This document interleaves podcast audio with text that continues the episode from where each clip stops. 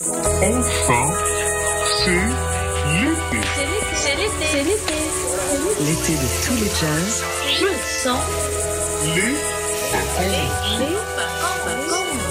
Summer of Jazz. En direct des rencontres économiques d'Aix-en-Provence.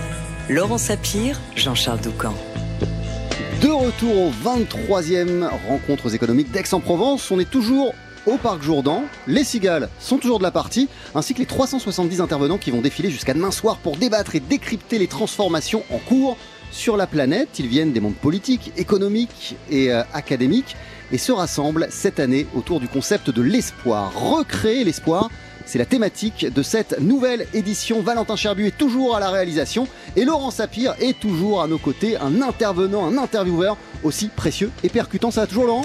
Ça va toujours, même si je suis un peu plus cramé que tout à l'heure lors de notre première émission par euh, 36 degrés. Cela dit, ça ne nous a pas empêché entre 15h et 17h d'avoir un, beau panel hein, au, micro de TSF Jazz avec euh, le patron de, Manpower, celui euh, de BPI France, hein, la banque publique d'investissement, Nicolas Dufour, ou encore euh, cet essayiste qui nous a parlé de démostalgie, euh, Delphine Jouen. On a aussi euh, parlé mécénat culturel avec la présidente du Cercle des économistes, ou encore des 70 ans à venir d'un célèbre agitateur culturel avec une représentante de la FNAC. Voilà, et on va poursuivre euh, les interviews jusqu'à 21h et il y aura un point d'orgue. À 22h, un concert Derby Hancock. Mais non, vous rêvez pas, j'ai bien dit Herbie Hancock. Et ce concert, vous allez pouvoir le suivre en direct sur TSF Jazz avant cet événement. Le voici tout de suite sur TSF euh, avec euh, un morceau de sa période Headhunters, le début de sa période jazz funk. On est en 1973, voici Caméléon.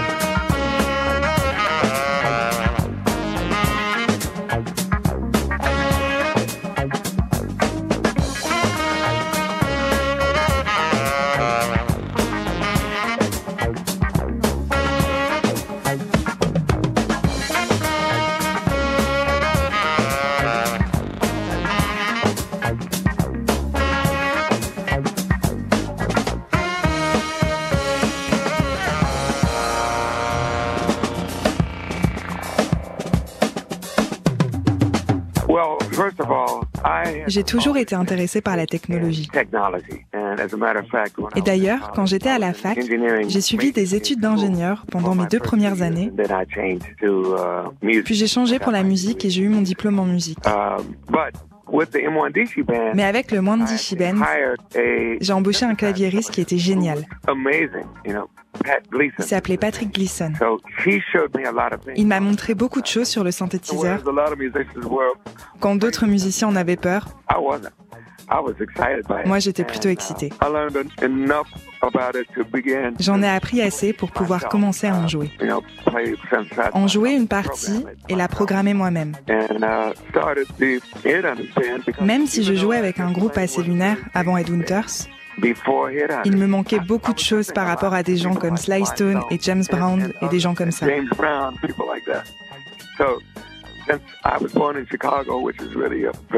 Et comme je suis né à Chicago, une ville blues, je me suis dit, il faut que je fasse quelque chose de funky. C'était mon nouveau défi. Je pensais pas que Ed Winters allait devenir important.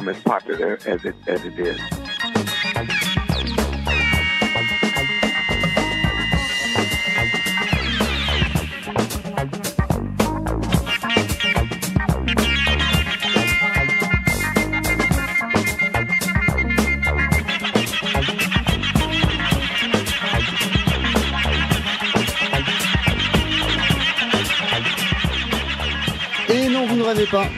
Non seulement on écoute la musique d'Herbie Hancock, mais on a entendu la voix d'Herbie, Herbie qui nous racontait comment il a débuté l'aventure des Headhunters en 1973 au micro de Sébastien Dovian qui a enregistré une interview passionnante d'Herbie euh, qu'on vous diffusera lors du Nice Jazz Festival qui se déroule du 18 au 21 juillet et lui va se produire euh, là-bas le 20 juillet. À la traduction, il y avait Juliette Ballan, Herbie Hancock qui est aussi ce soir à Aix-en-Provence puisqu'il donne un concert événement à partir de 22h aux rencontres économiques, concert que vous allez pouvoir suivre en direct sur TSF Jazz. Les rencontres économiques donnent la parole à la jeunesse, s'intéressent à tous les enjeux de la jeunesse, à leur vision euh, du monde. Nous sommes à présent en compagnie d'Amandine Garando, de Philippe de Pontac, de Mathéo Gabon.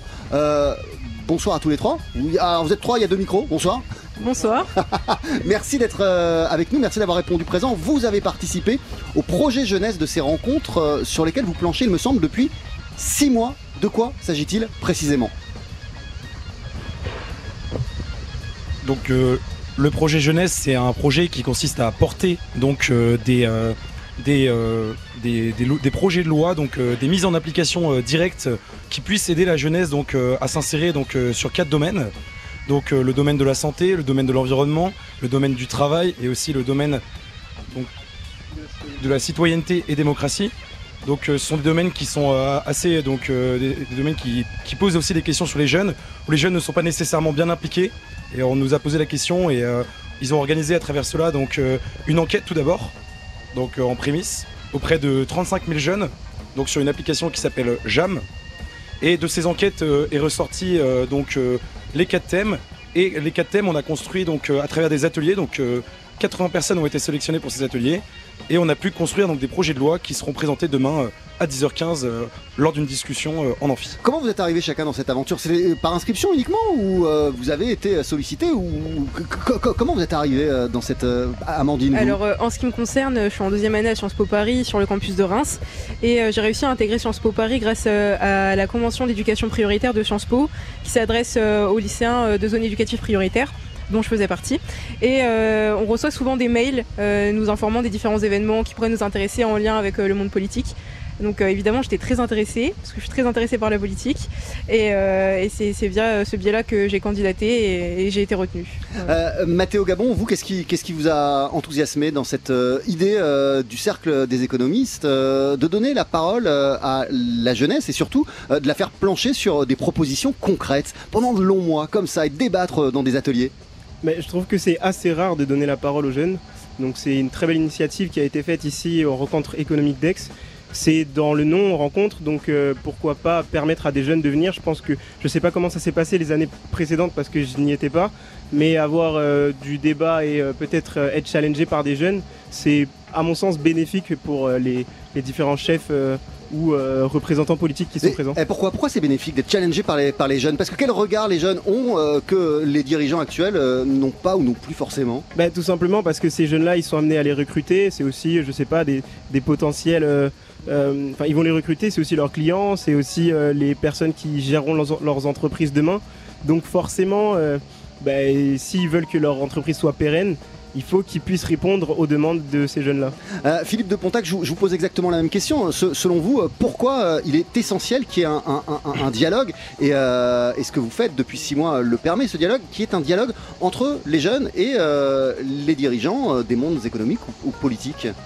Ben, vous savez, on parle aujourd'hui beaucoup d'innovation euh, pour arriver à, ce qu'on appelle la transition écologique et dans bien des domaines euh, pour pouvoir atteindre donc euh, vraiment une idée de progrès. Et cette innovation, je pense qu'elle se fait avec de la création et d'un un œil neuf que proposent les jeunes. Donc une nouvelle objectivité, une nouvelle vision des choses. Et ces, choses-là, elles se construisent des consciences qui, ben, qui évoluent. Et la jeunesse, elle peut apporter ce débat elle peut apporter euh, c'est un peu ce cri euh, qui vient de la jeunesse, qui, voit des choses que euh, les personnes qui sont plus dans leur travail, dans leur profession, ne voient pas parce qu'ils n'ont pas tout cet angle de vue qu'a la jeunesse qui est très exposée, notamment à travers les réseaux sociaux. On peut voir de nombreux sujets d'actualité, notamment autour de l'environnement, qui est un sujet qui revient beaucoup aujourd'hui.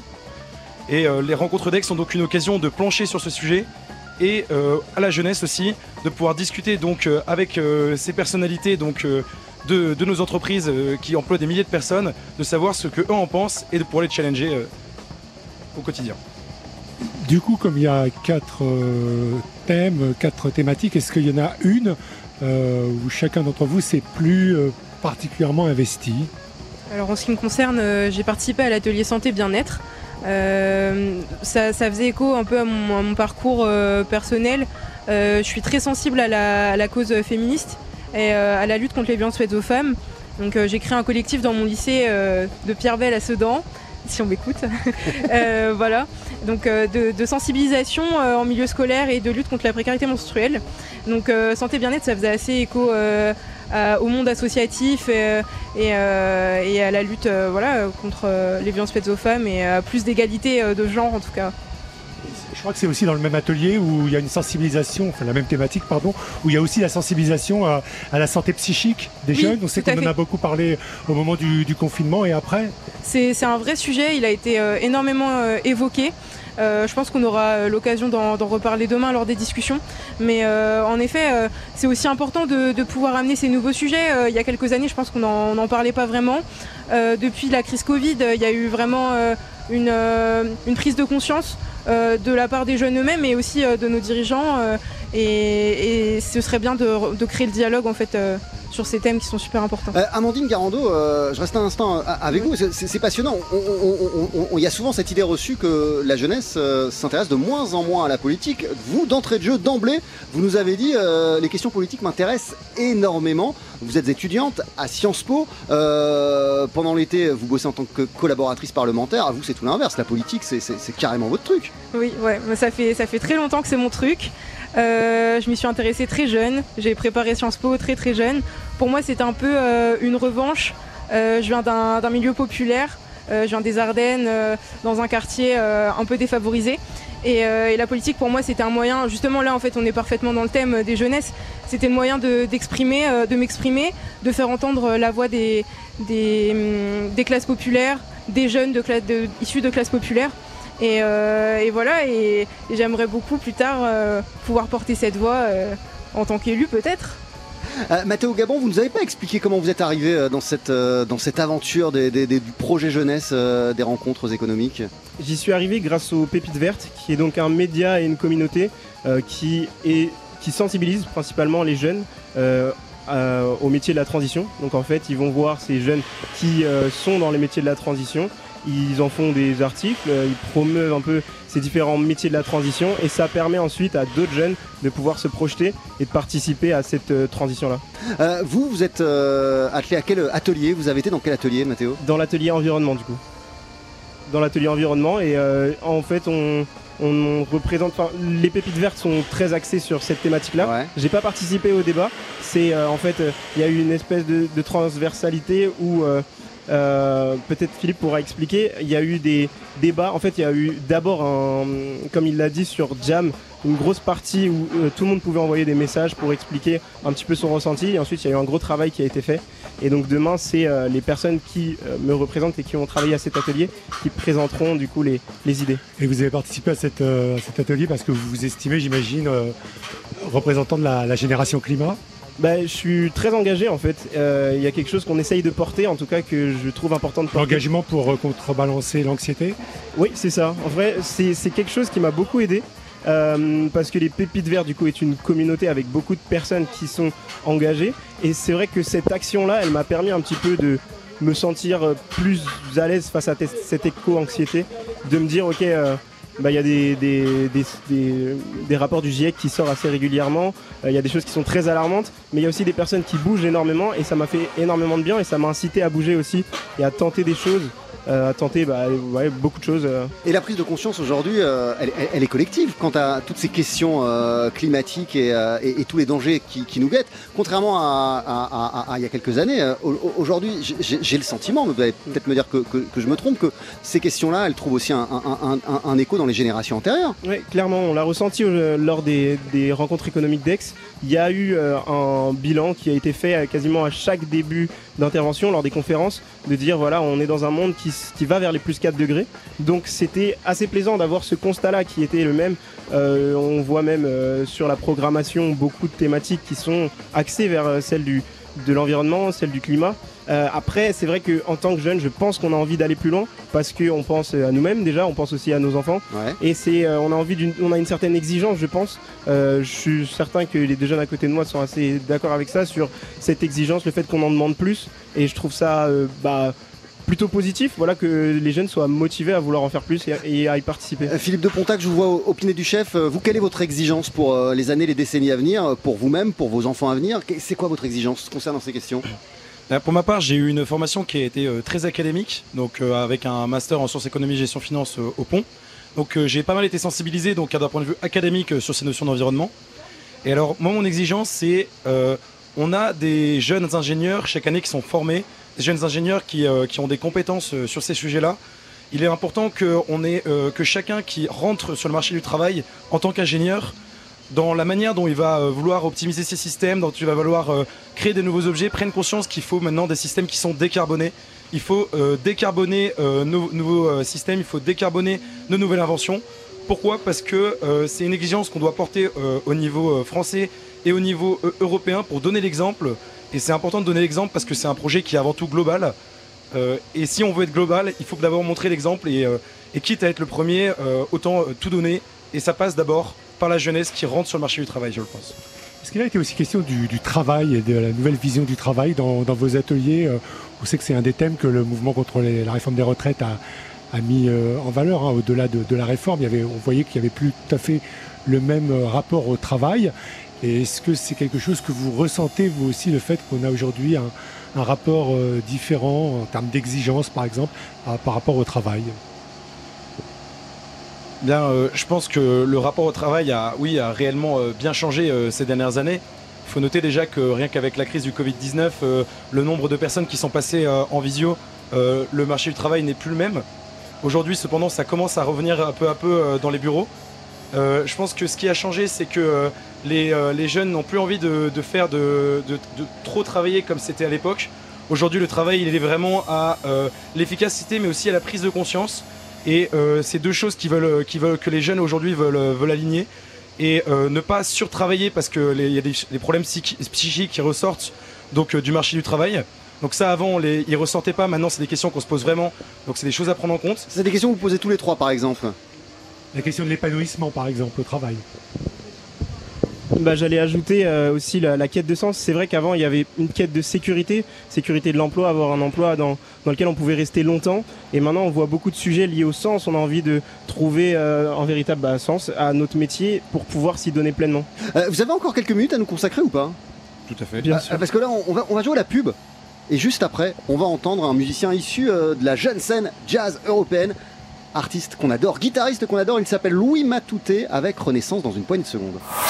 L'été de tous les jazz. Et nous allons donc faire ce que l'on appelle un petit apéro avec un barbecue. Summer of Jazz, en direct des rencontres économiques d'Aix-en-Provence, Laurent Sapir, Jean-Charles Doucan.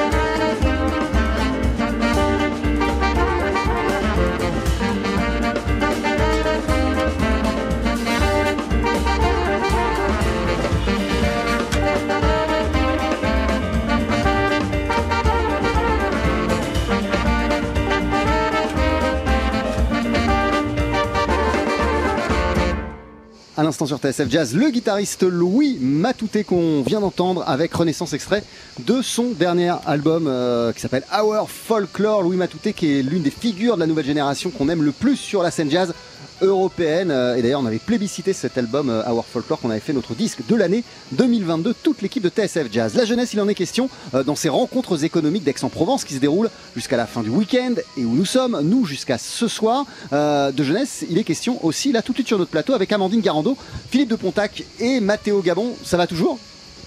Très bien. Ça va, ça va. Ah, je voulais vous garder quelques instants, euh, conclure. Déjà, on n'a pas précisé, euh, Mathéo, qu'en tout début d'émission, on a entendu Caméléon d'Herbie Hancock et, c'est pas un morceau qui vous est inconnu. non, pas du tout. Dans le sens où j'ai fait de la batterie euh, très jeune. D'ailleurs, je voulais remercier TSF Jazz parce que je me réveille tous les matins avec TSF Jazz. J'aime beaucoup cette radio. C'est absolument incroyable de se retrouver ici du coup. Et bah, j'ai connu Caméléon en faisant de la batterie. Mon prof de piano m'a initié au rythme, enfin la petite mélodie de base que je peux rejouer de temps en temps en soirée pour essayer d'impressionner des gens. Donc voilà, c'était assez drôle de retrouver ce morceau euh, sur TSF Jazz. Ah, Amandine et, Philippe, euh, est-ce que vous pouvez nous expliquer, au-delà de, toutes les questions euh, passionnantes et, essentielles que, qui sont débattues depuis plusieurs mois grâce au, au, cercle des économiques, des économistes, il y a aussi humainement euh, le fait de rencontrer, de confronter des points de vue avec euh, d'autres jeunes, des gens qui vous ressemblent pas forcément, qui sont pas issus des mêmes milieux forcément. Euh, en, quoi c'est exaltant aussi et, c'est aussi l'une des, choses intéressantes de toute cette démarche? C'est vrai qu'il y a eu un, véritable effort de diversité dans les jeunes qui ont été sélectionnés pour participer à cet événement. Et, et c'est super enrichissant en fait de faire des rencontres avec d'autres. déjà, la fourchette d'âge est très large, de 18 à 30 ans. Il y a des personnes qui sont encore en études, comme moi, euh, d'autres qui sont déjà dans le milieu de l'emploi. Et, euh, c'est très enrichissant de voir la diversité des parcours, des origines sociales aussi, ethniques, euh, et, aussi la diversité des formations qui sont proposées. Et, et, même au niveau personnel, on fait de super rencontres, on passe de très bons moments sous le soleil d'Aix-en-Provence. Et, c'est super enrichissant, même sur le point, le point de vue politique. Euh, avec des jeunes comme avec des moins jeunes Avec des moins jeunes aussi. Euh, on a eu l'occasion euh, d'avoir des rendez-vous privilégiés avec des personnalités politiques, économiques. Et c'était très enrichissant et, et surtout de remettre aussi le débat au cœur de l'événement et, et d'entendre aussi euh, des points de vue qui sont parfois divergents. parce que vous avez le sentiment qu'on débat moins aujourd'hui ou on prend plus forcément la peine de débattre euh Oui, je pense que le débat euh, il est assez fragile en ce moment et et, et, oui, il faudrait remettre le, surtout avec la jeunesse en fait. comment dire Intégrer la jeunesse au débat parce que la jeunesse elle est souvent oubliée et on a tendance à parler en son nom et aujourd'hui, on est là et on peut débattre en notre propre nom. Euh, vous, partagez le même constat, euh, Philippe de Contact Tout à fait. Je pense que les rencontres avec sont une manière de, reposer le débat un peu euh, au centre de l'attention. aujourd'hui, on a invité la jeunesse, on a aussi invité divers, divers diversité politique. On a invité, il y a beaucoup de membres du parti, du parti majoritaire, mais il y a aussi d'autres membres du Parti communiste, etc. Donc le débat, il est là, il est à Aix et c'est vraiment important de pouvoir poser ce débat. Aujourd'hui, je pense que le, débat il est un peu frustré. On, l'entend un peu moins et euh, notamment sur ces, ces notions euh, de société qui sont super importantes. Donc c'est une super opportunité, même nous en tant que jeunes, avec la diversité euh, de, de, milieux sociaux qu'on observe parmi les jeunes, aussi la diversité bah, de, catégories professionnelles. Pour ma part, je suis aussi encore étudiant, mais on a d'autres personnes qui sont vraiment dans le milieu du travail, puisque ça fait 8 ans qu'ils ont déjà commencé à travailler. Ça permet aussi d'avoir de divers axes de vision et de mieux comprendre et mieux prioriser un peu nos, nos, objectifs de vie. Est-ce qu'en même temps, vous n'avez pas l'impression que votre expérience et puis tout ce que vous avez collecté comme idée, euh, ça a été un peu percuté par l'actualité la plus euh, récente? Euh, Je fais bien sûr allusion aux émeutes urbaines, alors qui ont pas forcément mis en avant des jeunes, mais vraiment des très très jeunes. Et comment, voilà, est-ce qu'il n'y a pas eu dans, votre esprit une sorte de, de collapse entre ce que, vous incarniez, ce que vous incarniez, les idées que vous souhaitez faire passer à l'occasion de ces rencontres à Aix et euh, cette autre réalité de la jeunesse euh, qu'on a vécue euh, ces dernières semaines? Bah, D'un côté, je me dis que c'est quand même le fait de donner la parole à la jeunesse, c'est hyper important, c'est fondamental, et c'est peut-être quelque chose qui aurait pu éviter ces débordements-là. Donc donner la parole à la jeunesse, c'est aussi une manière d'apaiser ces jeunes-là. Et j'ai l'impression que lors des rencontres économiques d'Aix, on n'a pas eu tant de références à ces émeutes-là. Il y avait vraiment un gros point d'orgue sur euh, plutôt, euh, bah, vu que c'était des rencontres économiques, sur ce qui a euh, touché l'économie comme la guerre en Ukraine ou le Covid-19. Mais je pense qu'au vu de la, du fait que ce soit si récent, ils sont peut-être pas trop permis d'en parler ou d'échanger sur ces sujets. Vous le regrettez? Bah, c'est un sujet qui est extrêmement sensible qui à prendre avec des pincettes. Je sais pas si c'est vraiment le lieu, parce qu'encore une fois, c'est les rencontres économiques d'Aix-en-Provence. Et bah, pouvoir en parler, c'est une bonne chose. Pouvoir donner la parole à la jeunesse, c'est une bonne chose. Mais peut-être dans un autre cadre, euh, avec des personnes aussi. C'est très important d'avoir les personnes habilitées pour pouvoir euh, en parler. Et peut-être que nous, on a été, on est intervenu sur euh, bah, quatre, quatre thématiques et ces quatre thématiques ne collent peut-être pas pour pouvoir donner des réponses pertinentes à ce sujet-là. Mathéo euh, Gabon Amandine Garando, Philippe de Pontac, merci beaucoup d'être passé à notre micro. Vous faites partie de la délégation euh, jeunesse des rencontres économiques d'Aix-en-Provence qui se déroule jusqu'à demain soir. Bonne fin de rencontre Merci, Merci beaucoup. À très très vite et, voici un autre groupe issu de la nouvelle scène euh, parisienne pour le coup. il s'agit de Monsieur Mala avec Missemo.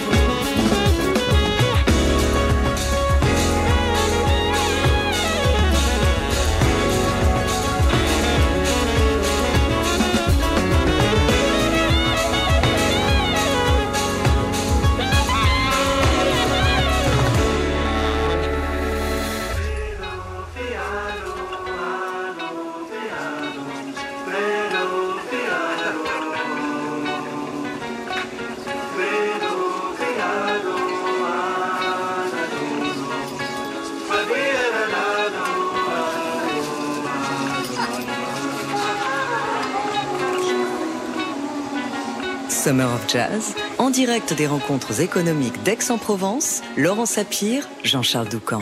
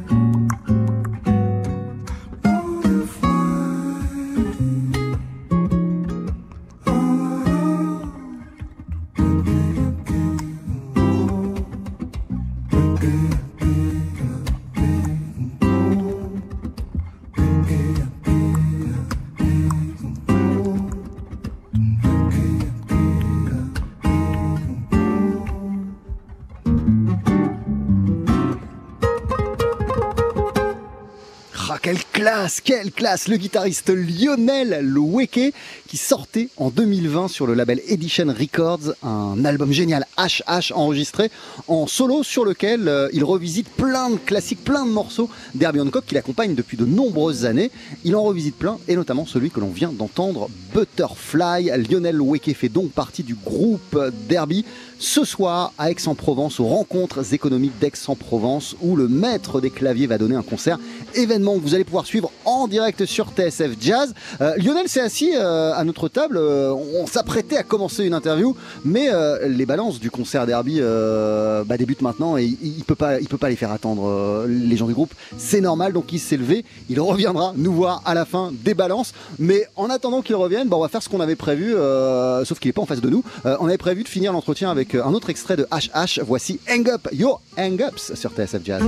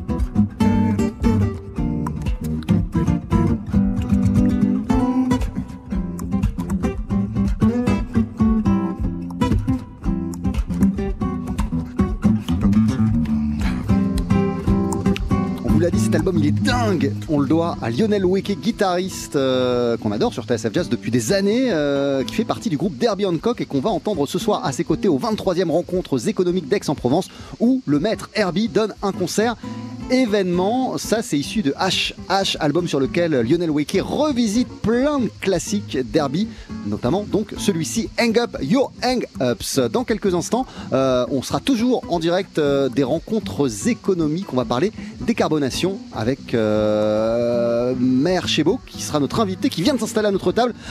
vous restez avec nous. Bonjour, on est ravis de vous recevoir. on prend le temps de discuter dans une poignée de secondes juste après la pub. L'été de tous les jazz. En été, vous verrez énormément de Français qui jouent à la pétanque. Summer of Jazz, en direct des rencontres économiques d'Aix-en-Provence, Laurent Sapir, Jean-Charles Doucan.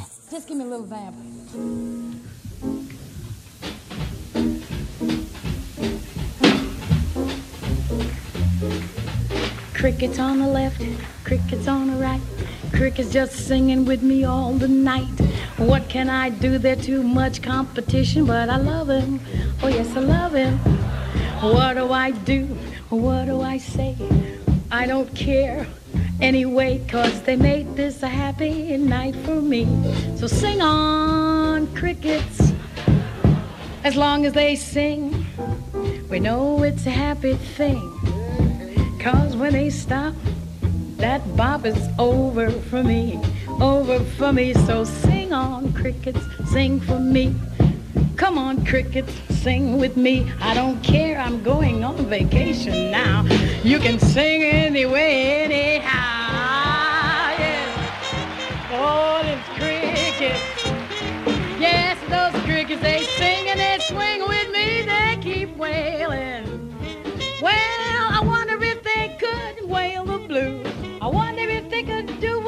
do. I bet they could, I bet they would, now I know they should. Well, I'm making this little tune up for you. And when I'm through, somehow the melody we got off there, well, I guess, I guess, I guess it's time for me to go now. So sing, swing, sing on, swing on, cricket, sing with me, cause it's been a ball. What a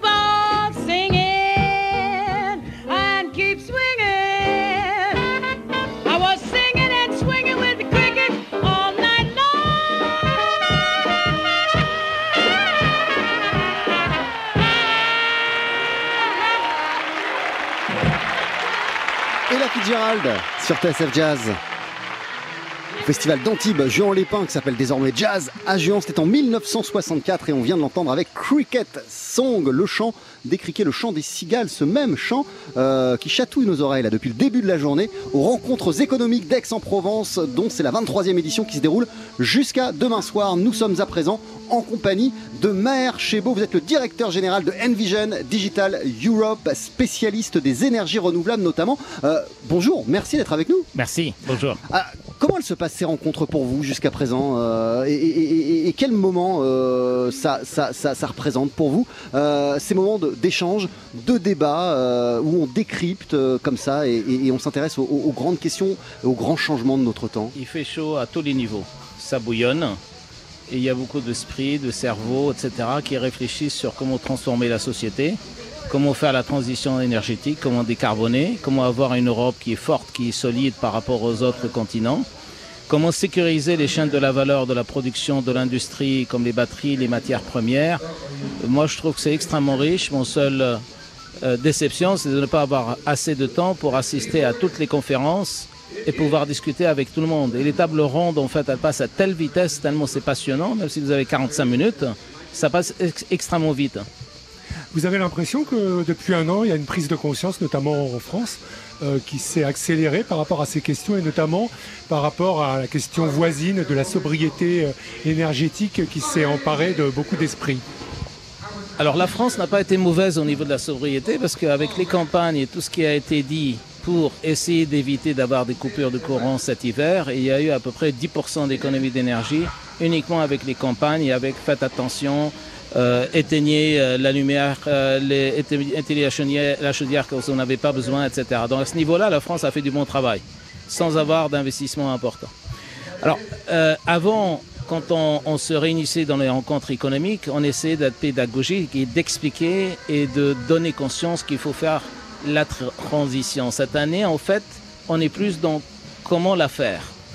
Euh, Est-ce qu'il y a une prise de conscience La réponse, oui. Euh, aujourd'hui, quand vraiment vous discutez avec les entreprises, les entrepreneurs, les clients, etc., ils ont compris qu'il faut la faire il n'y a pas eu de question. On dit, ben non, en fait, euh, on est euh, climato-sceptique, non, on est contre. Tout le monde est d'accord qu'il faut le faire. Euh, euh, vous, vous avez euh, contribué avec un petit texte que vous avez écrit pour ces rencontres économiques, sur lequel vous expliquez que le digital et l'intelligence artificielle sont, je vous cite, nos alliés indispensables pour une décarbonation efficace. en quoi l'intelligence artificielle est un, atout pour arriver à la décarbonation? Alors, est-ce que vous pouvez prendre un avion aujourd'hui sans qu'il y ait le digital ou l'intelligence? C'est le cockpit qui fait tout. On a concentré tellement d'intelligence là-dedans en prenant tous les facteurs, tous les paramètres de vitesse, de vent, d'aérodynamique, etc., qui, vont permettre en fait aux pilotes de naviguer avec très peu d'accidents et très peu de risques. Aujourd'hui, dans l'énergie, il faut faire pareil. C'est tellement compliqué aujourd'hui avec un système qui est centralisé, décentralisé, des éoliennes, du solaire partout, des batteries et de l'hydrogène, sans avoir un système intelligent pour pouvoir le concevoir et le conduire en permanence. L'énergie, c'est une histoire qui est en permanence. Il faut réagir par rapport à des aléas. Et par, euh, contrairement à la décarbonation, en tout cas, toujours dans ce, texte que vous signez pour les rencontres, euh, vous semblez regretter quand même un retard persistant en France hmm. sur le thème de la digitalisation.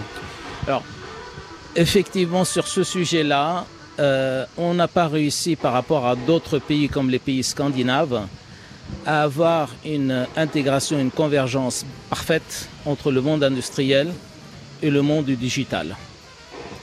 Le secteur automobile, aujourd'hui, quand vous achetez une voiture, comme l'exemple que j'ai donné pour les avions, vous achetez une voiture qui, plus ou moins, a de l'intelligence, a du logiciel. On a compté une centaine de logiciels différents que vous allez trouver dans une voiture. N'importe quelle voiture aujourd'hui, même la, la moins chère. D'accord? Donc, ce qu'il faudrait, et la France, en fait, c'est certainement, alors c'est dû à une longue tradition euh, industrielle, c'est dû aussi à des formations qui sont des formations en silo, à un manque de double compétence qui fait qu'on réfléchit encore séparément et ça, il faut l'oublier. Euh, euh, qu'est-ce qui, c'est ça qui explique qu'on n'est pas autant à la page euh, que les pays scandinaves, par exemple? Moi, j'embauche pas des ingénieurs purement digitaux. J'embauche des ingénieurs qui savent ce que sont que les équipements, ce que sont que les problèmes des éoliennes, ce que sont que les problèmes des bâtiments, qui puissent comprendre ce qui se passe dans un bâtiment, qu'il y a des chaudières, qu'il y a du chauffage, la double compétence. Alors, est-ce que vous êtes le directeur général d'Envision Digital euh, Europe, comme je l'expliquais? Est-ce que vous pouvez euh, nous dire précisément quels sont les champs d'action euh, d'Envision? Oui. Alors, le groupe Envision, c'est un industriel qui fabrique des éoliennes. C'est le numéro un mondial des éoliennes dans les ventes et dans les quatre premiers au niveau des capacités installées. Ensuite, c'est un industriel qui fabrique des batteries. On a repris la majorité d'une activité d'une filiale de Nissan et aujourd'hui, on a 12 gigafactories dans le monde qui fabriquent des batteries. On a à peu près 30 gigawattheures de batteries dans le monde qui sont produites. Et il est prévu qu'en 2028, on aura 580 gigawattheures de, de production de batteries. En France, on a une gigafactory dans le nord qui alimente Renault euh, quand ça sera en production à grande masse avec les batteries électriques. Et nous avons deux autres usines en Espagne et euh, en Angleterre. Et il existe également trois autres usines aux États-Unis et le reste des 12 factories, en fait gigafactories, sont dans le reste du monde. Envision, on ne l'a pas encore précisé, hein, que vous représentez, est un géant chinois.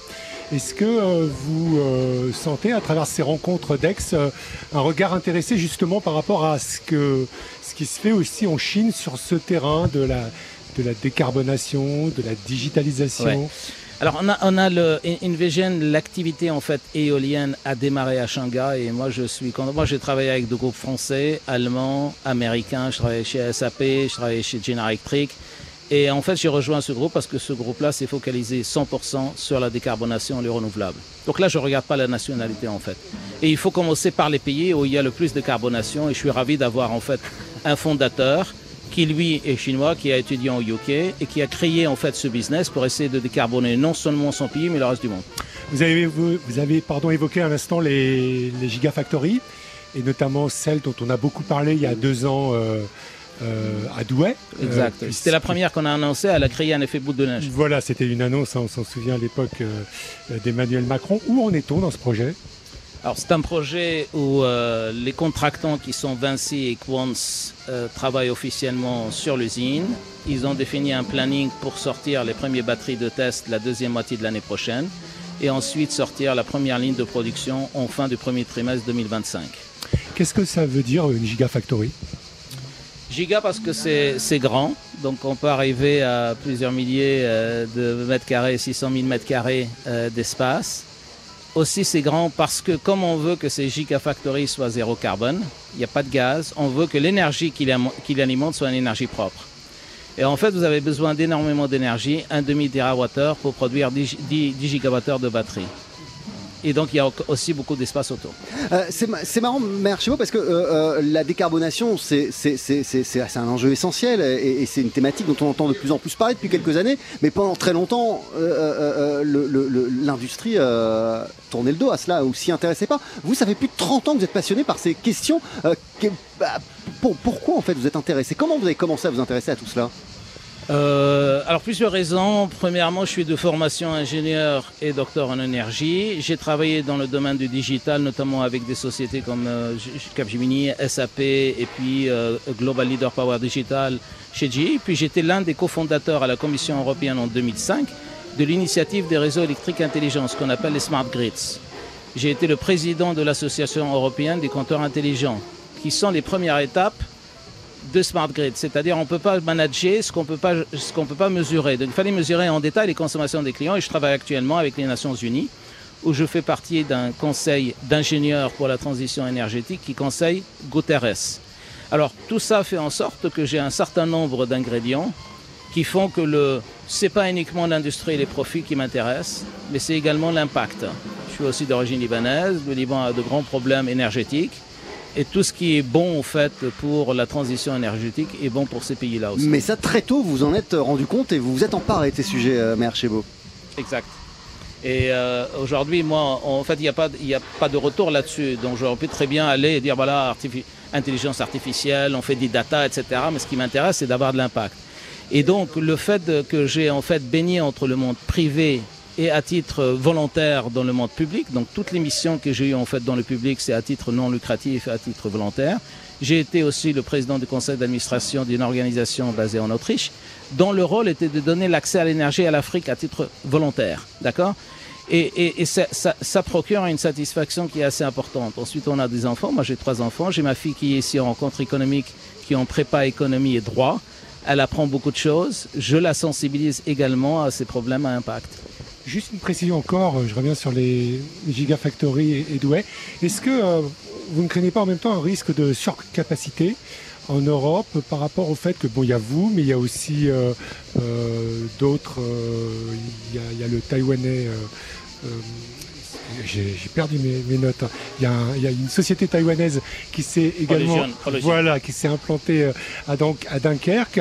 Euh, voilà, est-ce que dans, ce contexte-là, vous êtes euh, toujours sûr de la bonne direction? C'est bon. Il y a 300 gigafactories dans le monde, il y en a 50 en Europe. Il y en a 4 en France. On était les premiers en France. Pas toutes les gigafactories qui sont annoncées ont la même expérience. Nous, on a la chance d'avoir fin 2018 acquis la majorité d'une filiale du Nissan qui avait déjà 3 gigafactories qui tournaient depuis 10 à 14 ans. C'est pas facile de produire des batteries. C'est de la chimie, c'est de la high-tech, c'est des matières premières, etc. il y en a qui vont en fait avoir des problèmes. Nous, on aura, je l'espère, des batteries qui seront produites sans trop de risques. Et effectivement, il y a deux, il y a deux risques pour les acteurs. Le premier risque, c'est le manque d'expérience et les problèmes et les, déchets qu'ils vont avoir là-dedans. Et le deuxième, c'est la compétitivité avec les États-Unis. L'IRA, en fait, attire beaucoup les industriels. Actuellement, ce qu'on dit, c'est deux tiers des Gigafactories. Inflation Reduction Act. Hein, Exactement. Donc, euh, où, l'Europe a créé, donc c'est 360 milliards. L'Europe a créé 320 milliards qui s'appelle Repower Europe. Et en fait, Repower Europe, c'est pour garder ces sociétés-là en Europe, en fait. Donc aujourd'hui, deux tiers des gigafactories européennes, des 50, risquent de partir là-bas. C'est ça qu'il faut arrêter. Merci beaucoup, Maher Chebo, directeur général d'Envision Digital Europe. Merci d'être passé au micro de la radio jazz, de TSL Jazz. C'est un plaisir. Bonne fin de rencontre, à très bientôt. Au revoir. Et on poursuit nous avec le pianiste Elmo Hawk. Voici Happy Hour.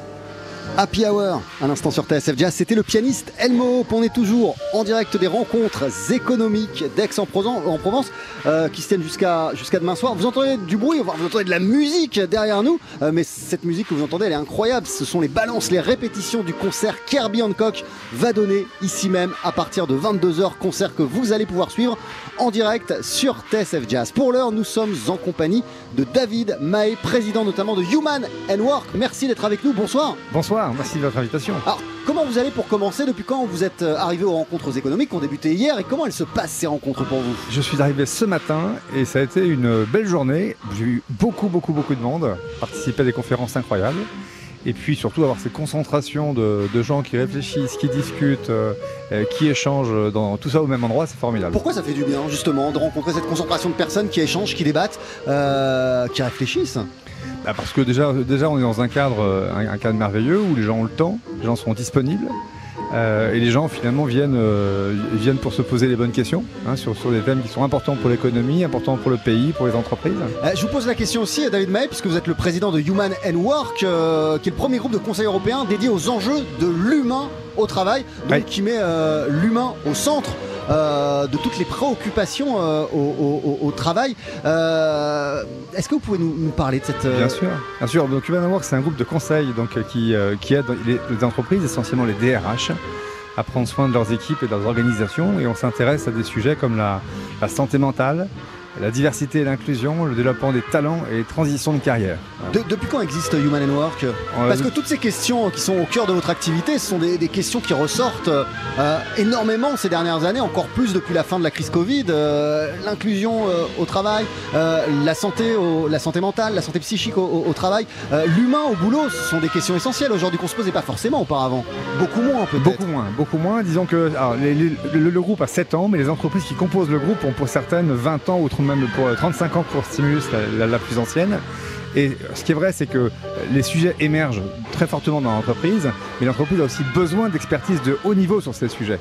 Parce que c'est finalement à la fois un sujet qui est important, mais qui n'est pas si facile à traiter, que ce soit dans la gestion des crises, euh, accompagner les transformations ou mettre en place des politiques RH euh, efficaces. Et alors la crise Covid, ça a modifié votre activité?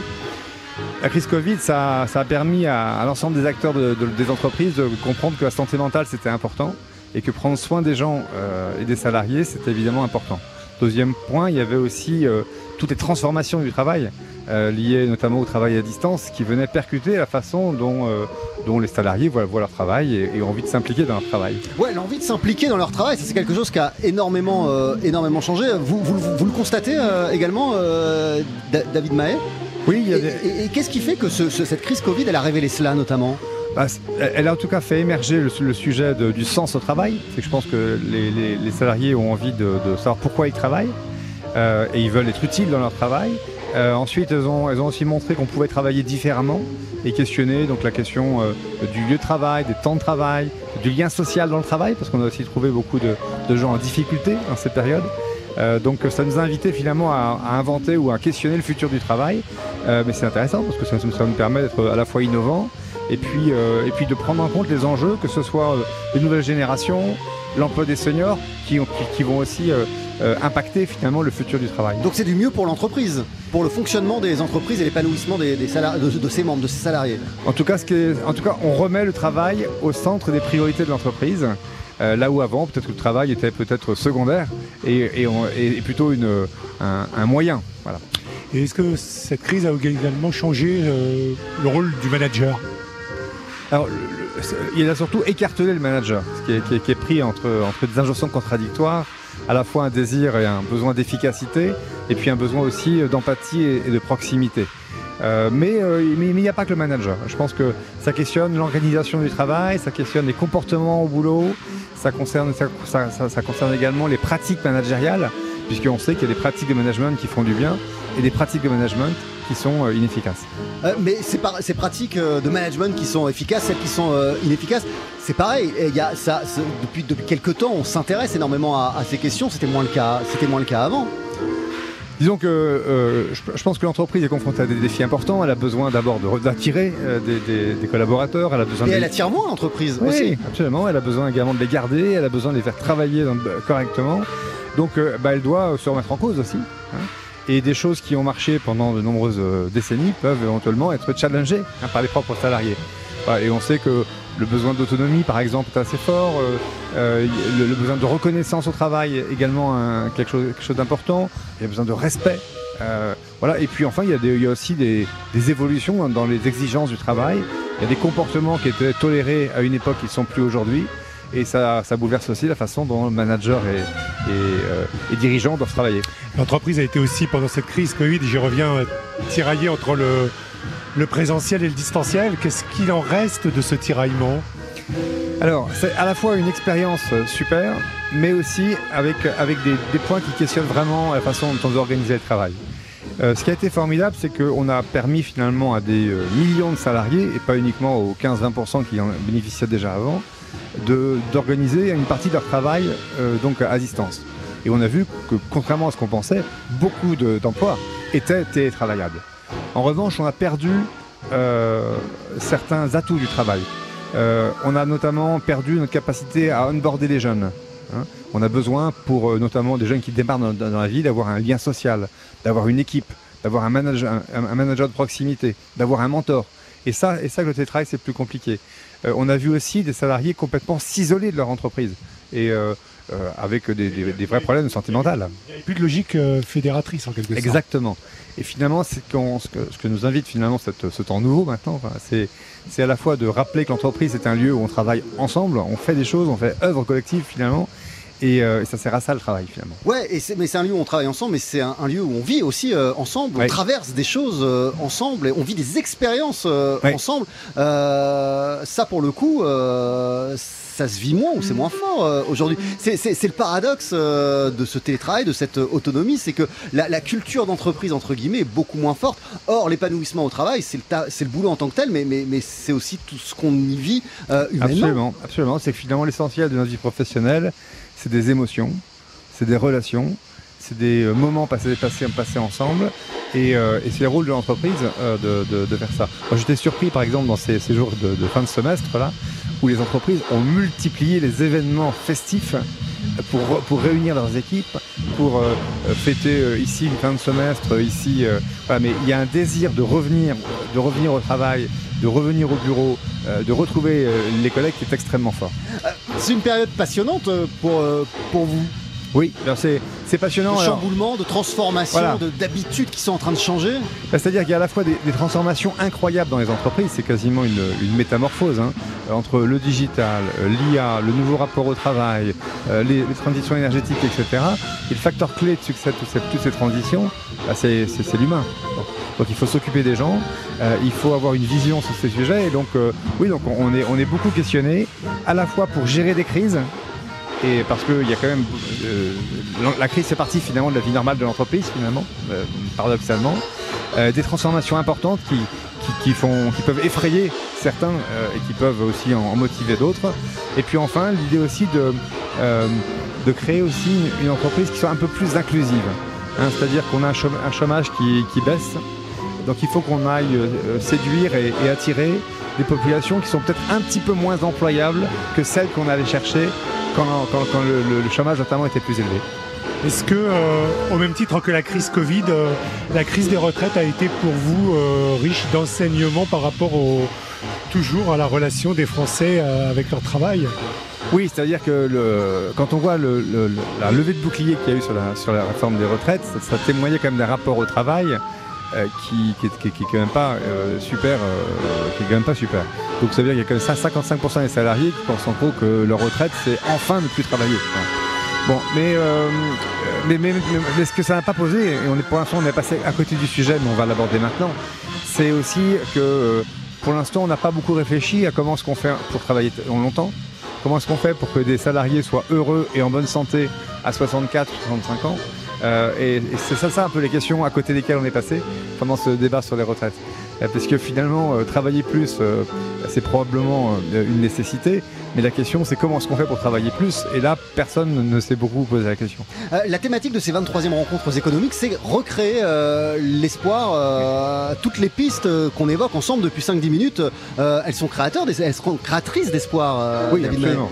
Absolument. Ça veut dire que dès qu'on parle des grandes transitions, on a, à la fois des, un contexte qui, peut faire peur, hein, qui peut faire peur parce qu'on a un questionnement très très fort. Euh, on monte vite dans les tours dès qu'on parle de l'intelligence artificielle, dès qu'on parle de, de, la transition énergétique, et puis, même quand on parle aussi de, l'atmosphère sociale hein, du pays qui est quand même assez tendue. On sait aussi que l'entreprise a une partie de la solution. Et donc, et la, question de, l'humain au travail, c'est mobiliser l'énergie des, des entreprises pour justement inventer euh, le rebond, l'espoir, euh, la possibilité de vivre ces transitions avec, euh, si possible, des salariés et des équipes en bonne santé et heureux, et puis, et puis des entreprises qui marchent. Vous avez, vous avez espoir en, les décennies à venir, vous, en ce, concerne, en ce concerne le monde du travail, le monde de l'entreprise? Oui. l'épanouissement du salarié, du, de, pas seulement du salarié, mais de l'individu au, travail. Voilà, mais globalement, de toute façon, il y, a un besoin, un besoin de travail. Il y a un besoin de travail. Le pays a, besoin qu'on travaille plus. Et il a besoin, par contre, pour, pour qu'on puisse travailler plus, qu'on puisse travailler dans de bonnes conditions.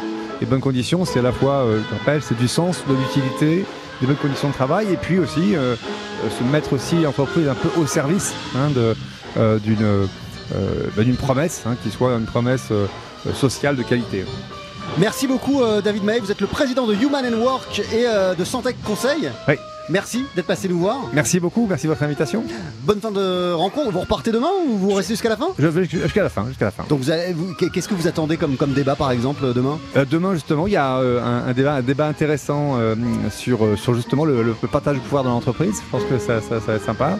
Puis moi, tout ce qui m'intéresse, c'est les, enfin, ce qui m'intéresse particulièrement, c'est les questions globalement de transition et, d'évolution du travail. Merci beaucoup David Maé, à, très bientôt et bonne fin de rencontre sur TSF Jazz. C'est la pub. Beaucoup. Et juste après, je sais plus ce que c'est, mais c'est de la musique incroyable parce que c'est toujours incroyable ce qu'on vous passe. L'été de tous les jazz. Un congé, c'est une période de vacances, une période où vous ne travaillez pas. Summer of Jazz, en direct des rencontres économiques d'Aix-en-Provence, Laurent Sapir, Jean-Charles Doucan.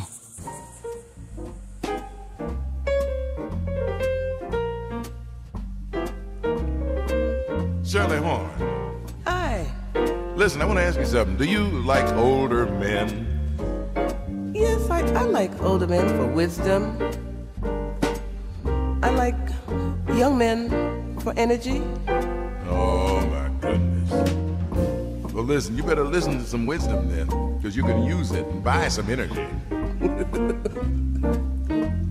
Love without money sure ain't funny. Cause love without money won't buy your honey no shoes. Love without money is far from funny.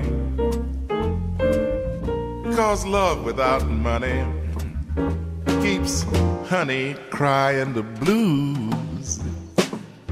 The cat with cash to lay on the line. Has lots of women and lots of wine. The guy without a dime that's all his own can't even call his love on the telephone. So love without money sure ain't funny.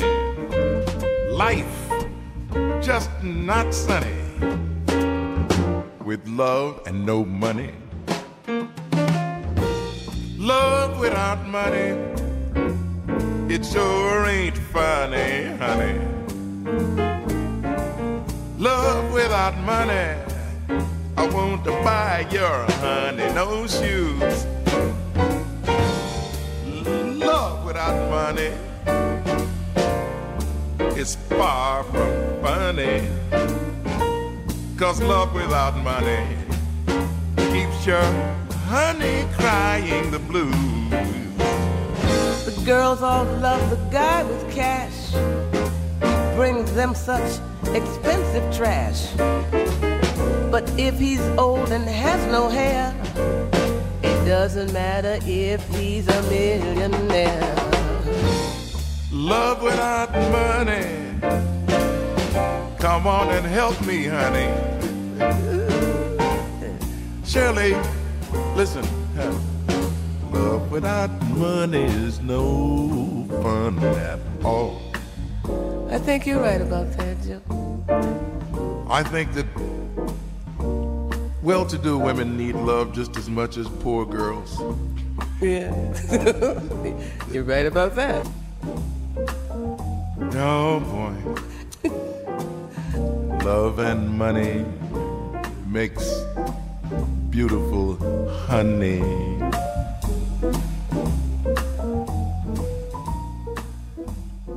Summer of Jazz, en direct des rencontres économiques d'Aix-en-Provence, Laurent Sapir, Jean-Charles Doucan.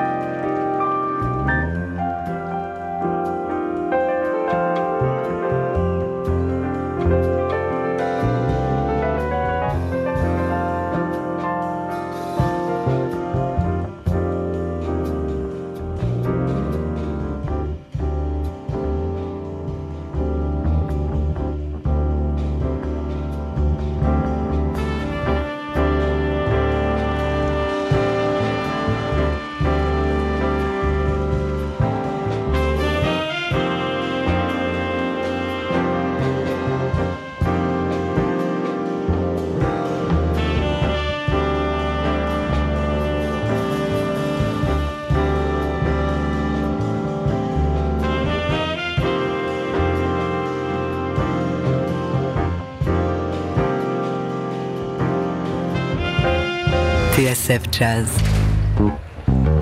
La radio 100% jazz.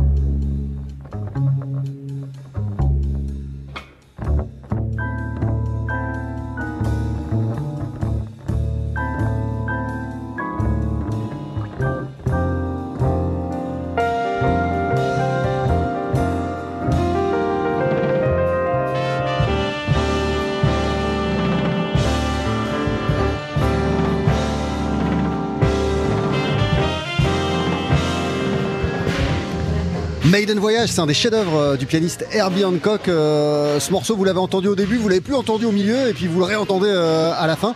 Il y a une panne de courant général à la rencontre économique d'Aix-en-Provence où on se trouve jusqu'à jusqu'à ce soir. Donc pendant de longues minutes, tout s'est arrêté. Il n'y a plus de lumière, il n'y a plus de son, il n'y a plus de réseau électrique, rien du tout. Mais là, on est back, dans les bacs, on est de retour aux rencontres économiques d'Aix-en-Provence et on a un magnifique cadeau pour vous puisqu'à 22h il y aura un concert du maître Herbie Hancock qui est en train de faire ses balances avec ses musiciens. Le concert va commencer à 22h et euh, je vous le dis pas pour me la raconter mais tout simplement parce que vous allez pouvoir le vivre en direct sur TSF Jazz. On va vous le diffuser ce concert intégralement de la première à la dernière note et on va s'éclater parce que là depuis tout à l'heure dans les balances il est en train de refaire tous ses classiques euh, Herbie. Euh, vraiment plein de périodes confondues, début des années 70, fin 60 plein de morceaux, des morceaux de Wayne. On va se régaler, vraiment, au cours de ce concert Derby Hancock en direct des rencontres économiques d'Aix en Provence. Je parlais du regretté Wayne Shorter. Je vous propose qu'on l'écoute tout de suite sur TSF Jazz avec euh, l'un de ses chefs-d'œuvre. Il en a tellement. Voici Speak No Evil.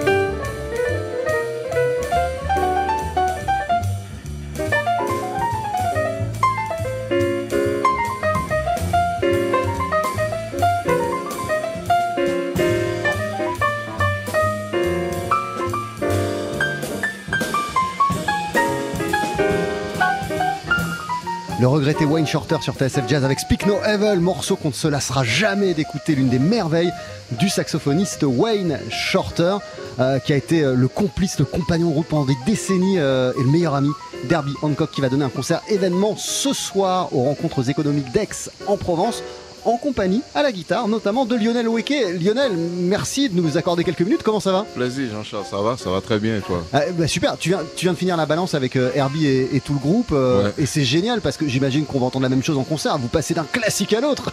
Exactement, c'est Herbie. Comment elle a commencé ton histoire avec, euh, avec Herbie Hancock et à quel point, quand tu te lèves le matin, tu trouves toujours que c'est aussi dingue de pouvoir te produire avec lui? C'est une histoire qui a commencé en 2000. 2001. J'ai fait l'audition du Thelonious Monk à l'époque, qui est maintenant le Herbie Hancock Institute.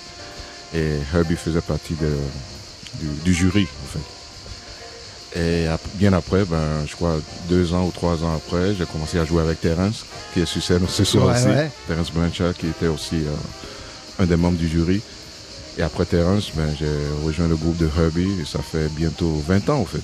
Ça fera 20 ans l'année prochaine. Mais tu continues euh, chaque matin ou en tout cas à chaque concert, à chaque retrouvaille avec Herbie Hancock à te dire c'est complètement dingue là ce que je vis. Ce qui est fou, c'est que c'est tellement différent et euh, il a beau jouer les mêmes morceaux, je sais pas combien d'années, 40 ans, mais il trouve toujours une fraîcheur les jouer que c'est incroyable.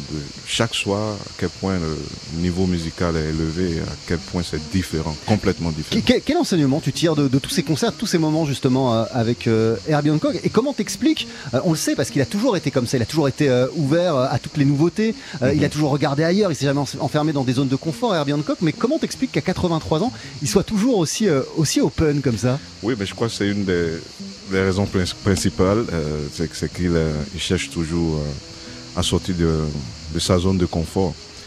Mais je dirais, même plus, je crois qu'il puise son énergie avec le bouddhisme.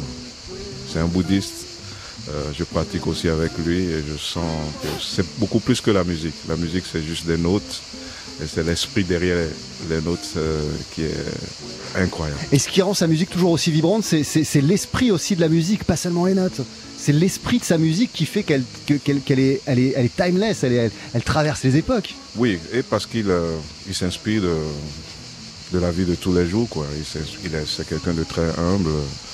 Euh, tout ça s'entend dans sa musique, je trouve. Dans les balances, tout à l'heure, on a reconnu un célèbre morceau de Wayne Shorter. Est-ce que l'ombre de Wayne, elle, elle hante, elle plane sur cette euh, tournée d'Herbie Hancock avec ah, vous? Absolument, hein, absolument, avec tout le groupe. Euh, euh, moi, particulièrement, j'ai eu la chance d'enregistrer mon premier disque sur le label Blue Note avec Herbie et Wayne en invité. Donc, et j'ai beaucoup, j'ai eu la chance de jouer avec Wayne quelques fois aussi, avec Herbie. Donc euh, l'esprit de Wayne est, là, est présent, quoi. absolument, tous les jours. euh, Herbie Hancock, tu, lui as dédié euh, un album il y, a, bientôt trois ans sur le label Edition Records, euh, toi en solo, qui revisite plein de morceaux d'Herbie. Qu'est-ce qui t'a donné envie de, l'honorer de la sorte à travers tout un disque? Ça, faisait quelques, ça faisait des années en arrière que je, voulais faire, je voulais dédier un projet comme ça à Herbie. Mais... Et tu l'imaginais comme ça dès le départ? Pas dès le départ, peut-être après avoir joué avec lui après 10 ans, je me suis dit, bon, ce serait bien de, faire un projet Heavy Hancock, guitare solo. C'était, pour moi mon challenge. parce que déjà, bon, Herbie c'est un pianiste, moi je suis guitariste et, tout seul à jouer les morceaux de Herbie, c'était mon challenge. Et surtout trouver un moyen différent pour les jouer en, en solo, parce que bon, c'est des morceaux que j'ai joués pendant des années aussi. Euh. Ouais, en plus, les jouer euh, en solo, des morceaux comme Hang Up Your Hang Ups euh, ou, même Rocket, qui sont des, morceaux qui sont des morceaux déjà qu'on les époques, qui sont des, morceaux qu'on n'imagine pas dans une configuration aussi intimiste. On mhm. n'aurait pas imaginé Rocket comme ça, quoi. C'était ça aussi le défi. T'as voulu partir dans des dans, dans, dans, des morceaux totalement à contre-emploi? C'était ça absolument. Euh, et trouver. Euh, Comme Running to Me. Running to Me, ouais, trouver d'autres moyens de les accrocher. Euh, le but pour moi, c'était pas de faire un projet où je jouer mieux que la version originale, mais c'était surtout apporter quelque chose de, différent. Et ça t'a révélé de nouvelles choses sur la beauté et la puissance de ces, de ces morceaux? Absolument. Et je peux te dire qu'il y a d'autres, il y a certains morceaux, j'ai laissé tranquille parce que j'ai pas j'avais pas d'idée euh, fraîche quoi. si, c'était si s'approcher trop de la version originale, c'était pas la peine. Merci beaucoup Lionel Weke. Une toute dernière question euh, parce que tu as aussi sorti récemment l'album Lean In avec euh, Gretchen Parlato, toujours sur l'excellent label Edition Record. avec Gretchen, c'est aussi une, belle et longue complicité musicale. Absolument, 22 ans, 22 ans de, complicité, c'est ma sœur musicale. Tu veux dire que vous avez grandi musicalement en, oui, on parallèle? fait, au fait, on a oui, en parallèle, et puis on s'est rencontrés à l'audition du, du Monk Institute dont je parlais tout à l'heure avec Herbie, Winshorter, Terence euh, comme juge. Elle faisait aussi l'audition, elle a, elle a été acceptée comme moi en 2001, donc pense ça, ça fait 22 ans, oui. Merci beaucoup Lionel Wauquiez. Bon concert ce soir. Euh, et, avant de te retrouver sur scène avec euh, avec Herbie Hancock, euh, bah, on va on va entendre on va t'entendre à travers deux morceaux. D'abord le Rocket de HH et puis un extrait de Linin, l'album que tu viens de sortir avec Gretchen par la tour. On va enchaîner les deux. C'est d'ici une poignée de secondes sur TSF Jazz. Non, c'est tout de suite. Il y a pas de pub. Eh bah c'est tout de suite.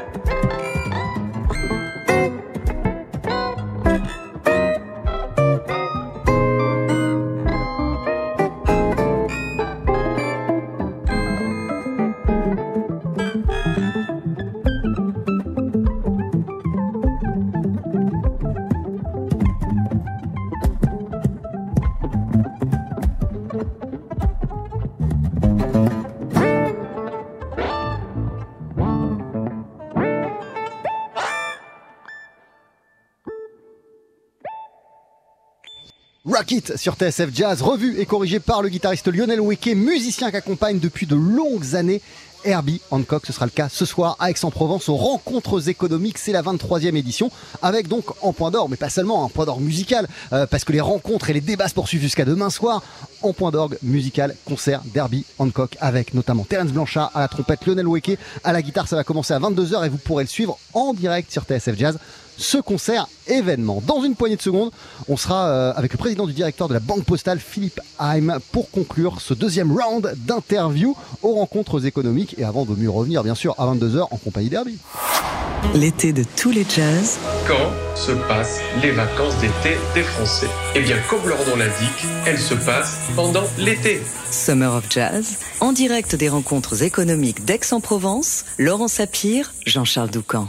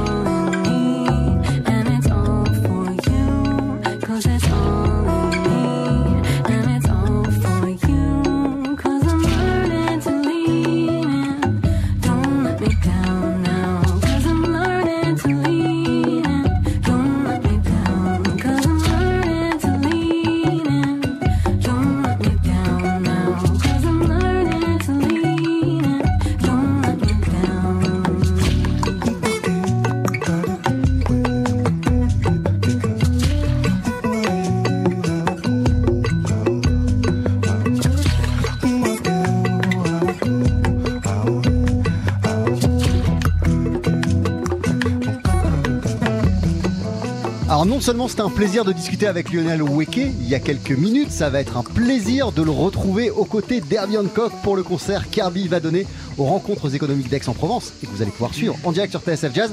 Mais c'était un plaisir là aussi euh, de l'entendre à travers deux morceaux. D'abord Rocket, extrait sa version à lui, hein, de Rocket Passel Derby, extraite euh, d'un album qu'il a consacré au répertoire multiple d'Herbie Hancock. L'album s'appelle HH, c'est sorti il y a bientôt trois ans sur le label Edition Records, label sur lequel il a aussi sorti son tout nouvel album en duo avec Gretchen Parlato. En extrait, c'était Lénine. TSF Jazz. Nous sommes à présent en compagnie de Philippe Haim, président du directoire de la Banque Postale. Bonsoir. Bonsoir. Comment allez-vous pour commencer? Et, je vous pose euh, la question dans l'absolu, mais aussi je pose la question aux fans de jazz que vous êtes, parce que dans une heure, vous allez présenter le concert d'Herbie Hancock. Alors, vous pouvez imaginer extrêmement excité, hein, parce que avoir euh, Herbie Hancock avec nous euh, ce soir avec Aix-en-Provence, c'est mythique. Quand on contemple sa carrière, l'artiste qui a été repéré par Miles Davis en 1963, dans, ce quintet mythique avec Wayne Shorter, incroyable. cette carrière qui se poursuit à son âge et continue à composer, continue à tourner, c'est mythique. On est très heureux de l'avoir ce soir. À quel souvenir de, de, jazzman cela vous renvoie-t-il, ce concert d'Herbie Hancock Ou en tout cas, la musique d'Herbie Hancock? Alors paradoxalement, Herbie Hancock, je l'ai connu par les reprises ou par ses fugues. Euh, Herbie Hancock, je l'ai connu, enfin, Cantaloupe, les reprises euh, par US3 euh, dans les années 90. Herbie Hancock, je l'ai connu aussi à cette époque électro jazz funk avec Rockit dans les années 80. Et c'est ensuite que j'ai découvert son, parcours. voilà, c'est parce que moi je suis partie de cette génération qui a, qui a connu ces tubes. Et, le répertoire est juste complètement dément et le fait qu'il soit repris, remixé euh, dans tous les sens, ça montre vraiment à quel point il a inspiré l'histoire du jazz. alors justement, Philippe Haim, quelle fierté ou quel plaisir euh, vous avez à partager euh, cet amour d'Herbie Hancock et de sa musique avec, avec les, intervenants et les acteurs des rencontres économiques, avec le cercle des économistes même. Alors moi je peux dire c'est ce qu'on a en partage hein, autour de cette table, c'est on adore cette musique et puis c'est une musique qui s'apprécie en live, de manière vivante, charnelle. Et euh, ce qu'on essaie de faire euh, tous ensemble, euh, avec mon grand complice Olivier 16 de Jazzlink, c'est organiser des concerts. Alors bon, Herbie, on n'a pas besoin de le, présenter, mais sur la scène parisienne ou en province, présenter, permettre à jeunes artistes de, se produire. Et le jazz, c'est une émotion pure dans, le concert, dans le live. bon, on a ici sur cette table des vinyles, mais euh, il faut voir sur scène les artistes, leur complicité, la co-création, c'est merveilleux. Alors, euh, quand on est président du directeur de la Banque Postale, on a le temps de continuer à, aller en concert?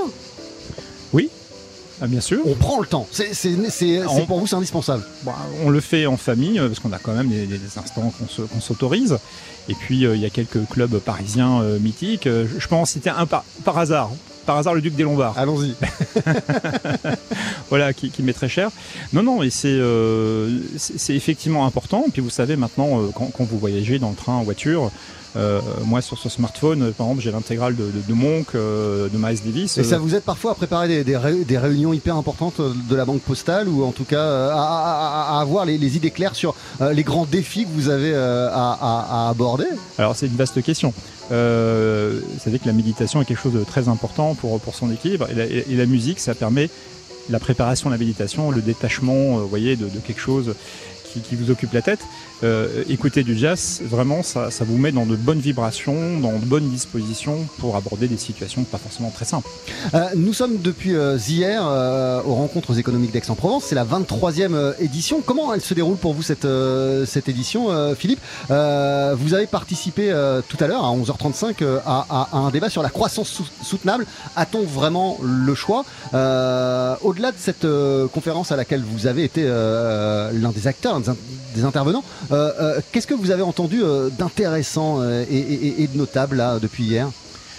Alors le thème, le thème transversal de, ces rencontres, c'est recréons l'espoir.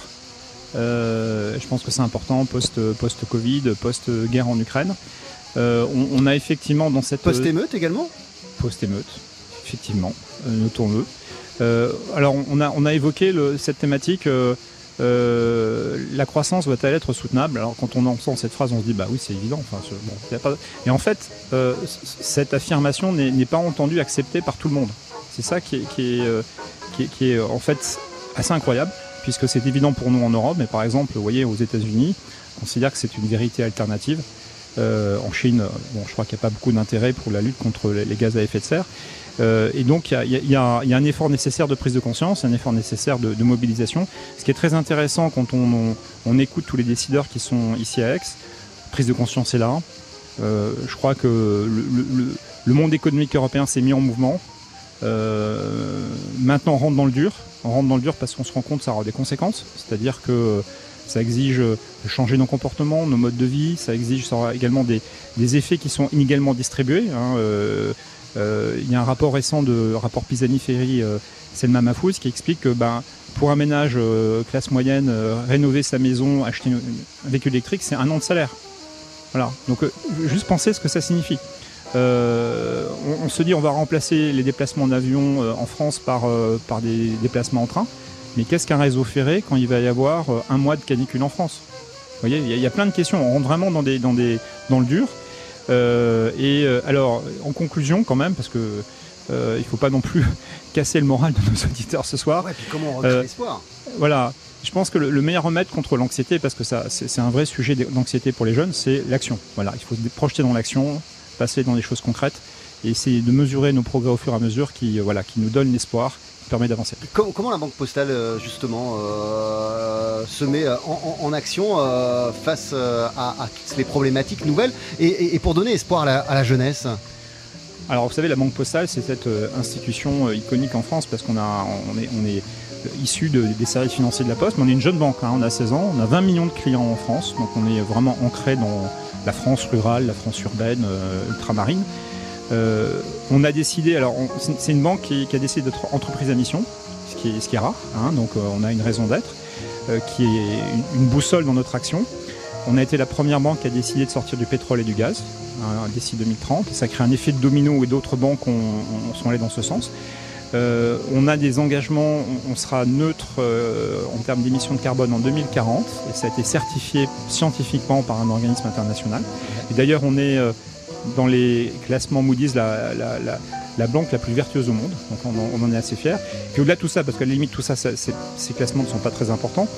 Euh, pour nous, il faut aider nos clients à être les acteurs de la transition, c'est-à-dire acteurs, euh, entreprises, particuliers, et on, leur donne des produits, des services pour effectivement limiter leur impact. on lance des produits comme le crédit consommation impact, le crédit immobilier impact. Donc au total, on est très impliqué, ça mobilise euh, nos personnels, c'est un élément de différenciation. On donne du sens à ce qu'est la banque et c'est voilà, c'est notre manière de faire venir les jeunes. Par rapport à ce que vous disiez tout à l'heure sur la croissance soutenable, la prise de conscience dans le monde économique, le monde politique qui vient aussi euh, aux rencontres d'Aix, il est, il est aussi, il partage cette prise de conscience d'après ce que vous observez? Je pense. Euh, très honnêtement, quand on voit les engagements qui ont été pris euh, par le gouvernement, par la première ministre fin du mois de mai, qui, dessine, voilà, a décidé que pour la France, on a diminué de, de 50% de nos émissions de gaz à effet de serre en 2030 par rapport à 1990. C'est un engagement qui est très fort. Hein. On, a fait euh, la moitié du chemin, mais en 33 ans, il nous reste l'autre moitié du chemin à faire en 7 ans. Euh, donc oui, il y a des engagements publics qui sont pris, il y a euh, des financements qui sont mis en place. Encore une fois, ce qui, est remarquable depuis 2 ans, 3 ans, c'est le, niveau de prise de conscience qui vraiment s'est accru. Bruno Le Maire a aussi dit vive la croissance verte, mais, pas de taxes. La croissance. Alors l'effort, il doit être réparti euh, à moitié sur les entreprises, à moitié sur l'État et les collectivités, à moitié. Euh, enfin, je répète, la moitié entreprise, un quart collectivité euh, État et un quart les particuliers. il se pose la question hein, du financement, mais, mais dans, mon, dans, mon, exemple, vous voyez déjà les entreprises doivent ont la responsabilité déjà de financer euh, ces, transformations. Ensuite, il y a aussi les collectivités. Il y a différentes manières de financer. Il y a, les tarifs, il y a euh, les financements que peuvent apporter euh, les institutions financières. Juste un, exemple, hein, pour être très très très très concret, il y a, il y a un milliard, excusez-moi, il y a 100 000 km, je dis bêtise, il y a 100 000 km d'adduction d'eau en France. on perd 20% des ressources chaque année. Là, il y a des besoins énormes et, un financement d'adduction d'eau, ça prend 50-60 ans. Aujourd'hui, on a des outils pour financer ça. Vous voyez Pas besoin de taxes. Vous mobiliser ces outils. Ah, euh, euh, être une banque responsable, vous nous l'expliquez depuis euh, de nombreuses minutes. Philippe Heim, vous avez, il y a quelques mois, donné un entretien à la tribune où vous disiez que votre ambition, c'est d'être une banque responsable, on en parlé, et d'être une banque inclusive. Oui, alors on a 20 millions de clients en France et une de nos missions qui est confiée par la loi, c'est l'inclusion bancaire. Euh, qui concerne 1,4 million de personnes, c'est-à-dire des personnes qui sont totalement exclues. Alors ce sont des, ménages en situation de grande précarité, ça peut être des, migrants. On leur offre des services bancaires de base, sur la base en fait d'un livret A où la première opération peut se faire à 1 euro. Par ailleurs, nous servons les publics en situation de fragilité, ça c'est à peu près 2 euh, millions de personnes où on, offre des, formules bancaires de base, euh, on limite les frais d'incident, les, frais de tenue de compte sont, réduits. Donc on a vraiment, je crois, on assume cette mission inclusive. Mais en même temps, euh, le point très important, c'est qu'on est, avec 20 millions de clients, on est une banque qui représente la France dans sa totalité. C'est le, meilleur reflet de la population française. Je l'ai dit tout à l'heure, la ruralité, les villes, les quartiers, les départements ultramarins. Et puis par ailleurs les, classes moyennes, les clients patrimoniaux, tous les Français. Merci beaucoup Philippe Haim, président du directoire de la Banque Postale. Merci d'être passé à notre micro. Euh, bonne fin de rencontre. Bon concert, hein, là dans une heure euh, d'Herbie Hancock. Merci beaucoup. Merci beaucoup. Et à tout à l'heure. On, on poursuit nous sur TSF Jazz avec Peggy Lee. Voici Black Coffee, même si c'est plus du tout l'heure de boire du café.